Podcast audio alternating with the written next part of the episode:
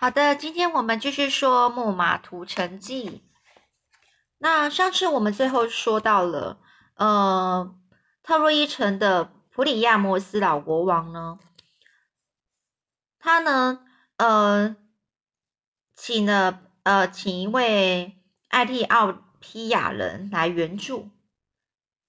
那这个奥提奥提奥皮亚人呢，也就是呃，是奥提皮亚王。也就是那个黎明女神，一个女神的儿子，这个人就叫梦龙。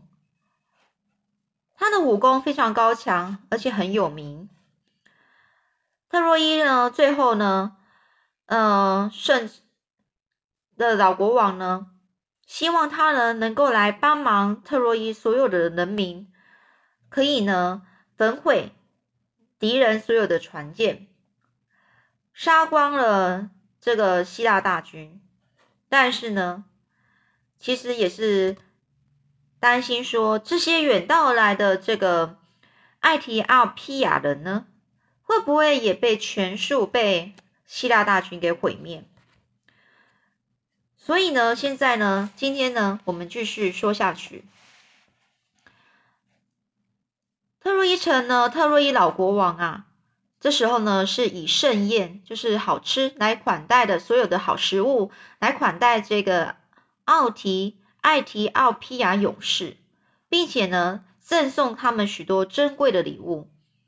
对于即将来到的战斗呢，这个梦龙显得跃跃欲试，甚至在休战的最后一天晚上，他叮咛的所有他率领的战战士们，他说：“记住。”一个真正的男子汉一定要在战场上显出自己的威风。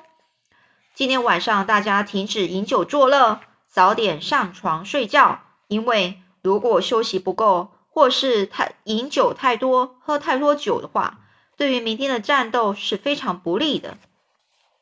所以第二天早上，大伙儿呢都感到很纳闷，似乎天亮的特别晚。其实这是由于黎明女神，这个女神。她很不愿意升空。原来，因为这个女神啊，已从宙斯那儿呢得到得到这个消息，就是他的儿子梦龙呢将在这一天英勇战死。终于呢，天上的星星逐渐的隐没，天亮了。特特洛伊人还有这个奥提艾提奥斯亚人呢，都穿上他们的铠甲，握紧武器。由城门汹汹涌汹涌的出去，士气如虹，冲到战场上。希腊人看到他们直奔而来，都吓了一跳，纷纷的火速的抓起武器，从船舰上奔出来去跟他们应战。连那个年老的长者尼斯托尔也不例外。在两军交战的时候，战况十分的惨烈。两军之中最有杀伤力的人，自然就是亚吉利还有梦龙了。而混乱中呢，这个年老的长者尼斯托尔，他所驾驶的战车呢，一匹战马被帕里斯的箭给射中了，战车的速度因而变慢。偏偏是在这个时候呢，这个骁勇善战的这个梦龙呢，高举着枪，杀气腾腾的冲了过来。而这个长者呢，年老的长者呢，在惊恐万分的情况下，他叫着自己的儿子名字名称啊，安提罗克斯，他叫了他儿子名声，而他儿子呢就在附近，一听到他爸他爸老父亲的声音呢，发现父亲非常的危急，立刻不顾一切的冲过来。很遗憾的是，他儿子不是梦龙的对手。梦龙很快的就一枪刺穿了他，于是呢，他儿子这个年老长者的儿子就牺牲了自己，但是他却救了他父亲一命。这个年老长者呢，悲痛万分，在悲痛之余呢，仍然镇定的呼唤另外一个儿子和其他战友来保护这个他自己的儿死去儿子的尸体，但是梦龙实在是太威猛了。他的铠甲又经过母亲这个女神母亲所念过的神咒，它有坚强的保护作用。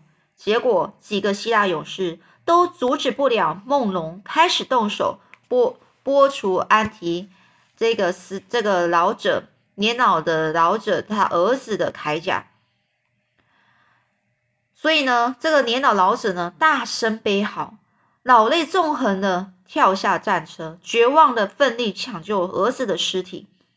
梦龙看见他走近，就对他倒是很尊敬，还一本正经的说：“老人家呀，我怎么可以和你交手呢？刚刚我在远远的地方看你，我以为你是一个年轻的战士。如果我知道你是一位老人家，我绝不会向你举枪的。你快点离开战场吧。”这不是老人家应该逗留的地方啊！而这个年老的长者尼斯托尔呢，他就说：“啊，如果你是在我年轻的时候认识我就好了。的确，我现在就像一头一个老迈的狮子，可是我仍然可以战斗，尤其是为了护卫我的儿子啊！”说着呢，他就举起这个年老的长者，他就举起佩剑，正想朝着梦龙攻击。忽然，他看到了亚吉利。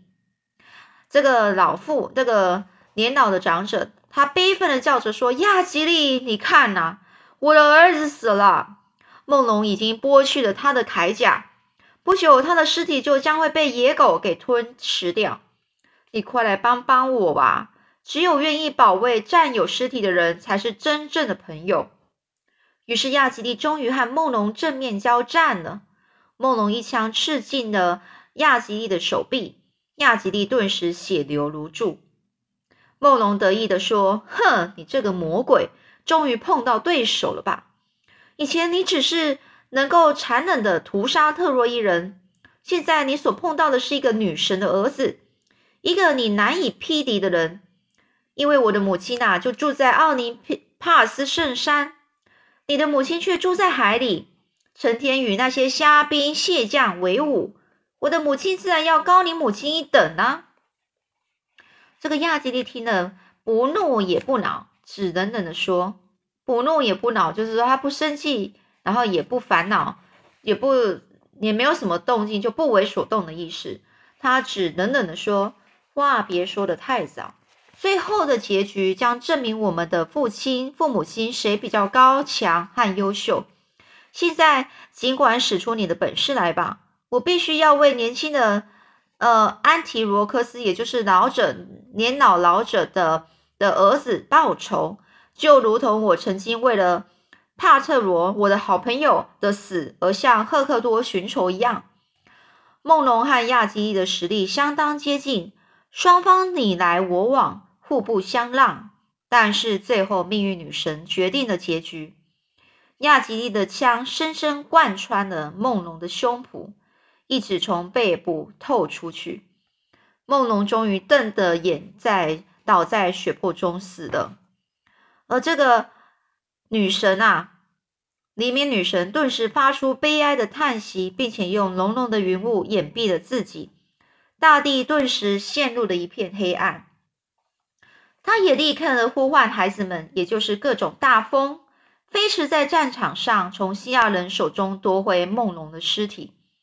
并且将他从空中运走，遗留在地上的只是他的斑斑血迹。而第二天早上，亚吉利率领的无数的希腊勇士攻向特洛伊城。亚吉利大吼着：“今天我们就杀进城去吧！”尽管明知是没有希望，尽管如神灵一样的亚吉利命令所有特洛伊人害怕，令啊！就是让所有的特洛特洛伊人害怕，那特洛伊的战士呢？那是困兽，就是还是很勉为其难的继续作战，但一开始就打得乱七八糟，漫无头绪，很快的再从战场退守到城门外了。亚吉利知道自己的力量超人一等，正预备将城门推倒，使希腊战士可以一涌而进入特洛伊城。而这个木，而突然呢，阿波罗太阳神阿。阿波罗看到这种情形，十分的生气，立刻背起装满神剑的剑袋，从奥奥林帕斯圣山飞下来，化身为一个战士，走到亚吉利的脸面前，两眼闪射着愤怒的火焰，并且用雷霆一样的声音威吓了亚吉利：“住手！快停止这场大屠杀！否则有一个神会要你的命。”亚吉利一听就听出这是神的声音，但是他毫不畏缩，他就说啦：“亚吉利就说，为什么你总是一味的去袒护着特洛伊人呢？一定要让我和神作战吗？哼，我告诉你，我才不怕呢！”说完了，就离开阿波罗，继续去追那些特洛伊人。阿波罗气得七窍冒烟。在极端的愤怒中，他冲动的先用一团云雾裹住自己，然后呢，弯弓搭箭，从看不见的云雾中一箭射中了亚吉利的脚跟。脚跟正是亚吉利浑身上下唯一最致命的弱点。当年他出生的时候，他的母亲海神为了保护他，希望他日后刀枪不入，就抓着小亚吉利的脚跟，倒提着他，让他。沉浸在神圣的首饰河里，但是这个女神忘了，也必须要浸泡小亚吉利被他抓着那个脚跟啊！结果脚跟就成了亚吉利的弱点，亚吉利倒了下来，鲜血不断从他的脚跟喷洒而出，景象十分的吓人。这时候，亚吉利边悲吼着说：“是谁在暗处用冷箭射我？”怯怯弱的人总是在暗中偷袭勇士，难道是阿波罗吗？这时候要想起母亲，母亲曾经告诉他，他注定要死在太阳神的神剑，注定要死于特洛伊。他还说，只要赫克多一死，他的死期也就不远了。这些预言呢，眼看就要实现了。但是亚吉利不愿乖乖躺在地上等死，他强忍着巨大的疼痛。把那根神剑从脚跟拔了出来，然后拼命的站起来，挥舞着武器，希望能够继续战斗。但是，即使就算亚吉利现在已经受了伤，仍然没有一个特洛伊人敢逼近他。他又连续砍杀了好几个敌人，直到再度倒下，四肢逐渐发冷为止。最先发现亚吉利死了的人是帕里斯。他马上高兴，大声宣布这个消息。特洛伊战士们一听，立刻围拢起来，想剥取亚吉利那一个身上灿烂辉煌的战甲。这时候，艾亚斯和奥德赛以及其他许多希腊战士围拢过来，护卫着亚吉利的尸体。终于逮了一个，逮到一个机会，赶快把亚吉利的尸体运回船舰。希腊人先把亚吉利的尸体洗净。再为他举行适当的殡葬仪式，预备尽快的将他安葬。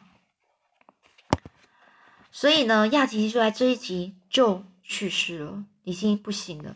接下来又会怎么样呢？下次再说喽。